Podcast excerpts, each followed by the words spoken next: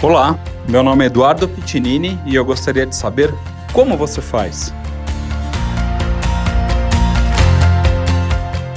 Hoje nosso papo é com o Dr. Diego Barrios, um colega que trabalha comigo aqui no Hospital de Clínicas de São Bernardo do Campo e hoje ele é o responsável pela anestesia para cirurgia cardíaca congênita. O Dr. Diego é, vai passar para a gente um pouquinho da experiência dele principalmente quando a gente encara um paciente pediátrico, é, uma criancinha que tem uma cardiopatia congênita e ele vai ser submetido a uma cirurgia é, não cardíaca, uma hernia qualquer procedimento que acontece nessa faixa etária. Então a gente quer saber, doutor Diego, quais são os cuidados que eu tenho que ter com, essa, com esse paciente, como que eu manejo esse paciente, como que eu posso obter aí bons resultados eh, mediante esse paciente. Fala Edu, é um prazer poder estar participando mais uma vez aí com vocês desse podcast.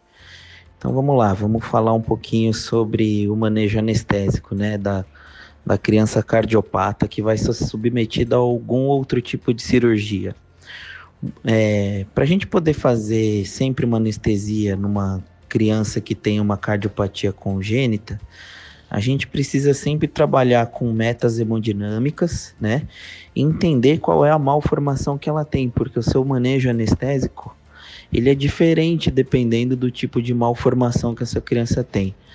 É, nesse podcast a gente não vai entrar em grandes detalhes, mas sempre trabalhar com metas hemodinâmicas, é, sempre procuro trabalhar com isso. Muitas vezes a criança que tem uma cardiopatia congênita, ela é assintomática. E aí a gente tem que entender qual que é a alteração na estrutura que ela tem do coração. Só para a gente ter uma ideia, segundo a American Heart Association, uma a cada 100 crianças nascem com uma malformação congênita no coração. E essa malformação congênita cardíaca, ela é a principal causa, né? Ela é a principal malformação congênita dentro de todas as malformações que podem existir, e ela também é a principal causa de óbito como em torno de 80% delas é cirúrgico, muitas vezes essas crianças são submetidas à cirurgia para correção antes dela tem, delas precisarem fazer qualquer outro tipo de cirurgia, tá? Mas basicamente, quando você pegar uma criança com uma malformação congênita para operar de algum, alguma outra causa cirúrgica, é, a gente vai ter que tomar os cuidados que a gente toma com qualquer criança né, com qualquer bebezinho que é submetido a uma cirurgia. Então, sempre tomar cuidado com a frequência cardíaca, né, porque ela é a principal responsável pelo débito.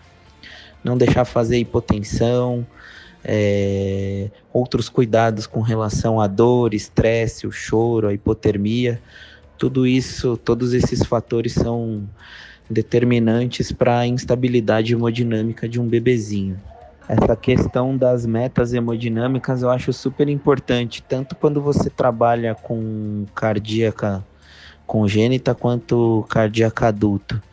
Então sempre avalio, né, a pré-carga, a pós-carga, a contratilidade, né, pressão arterial sistêmica, pressão de artéria pulmonar, se você tiver disponível, porque se você trabalhar dentro das metas hemodinâmicas, dificilmente o seu paciente vai ter alguma intercorrência durante a anestesia.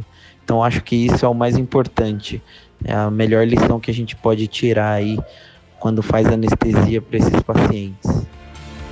Gostou desse conteúdo? Foi importante para sua prática clínica? Saiba muito mais em portalanestesia.com.br.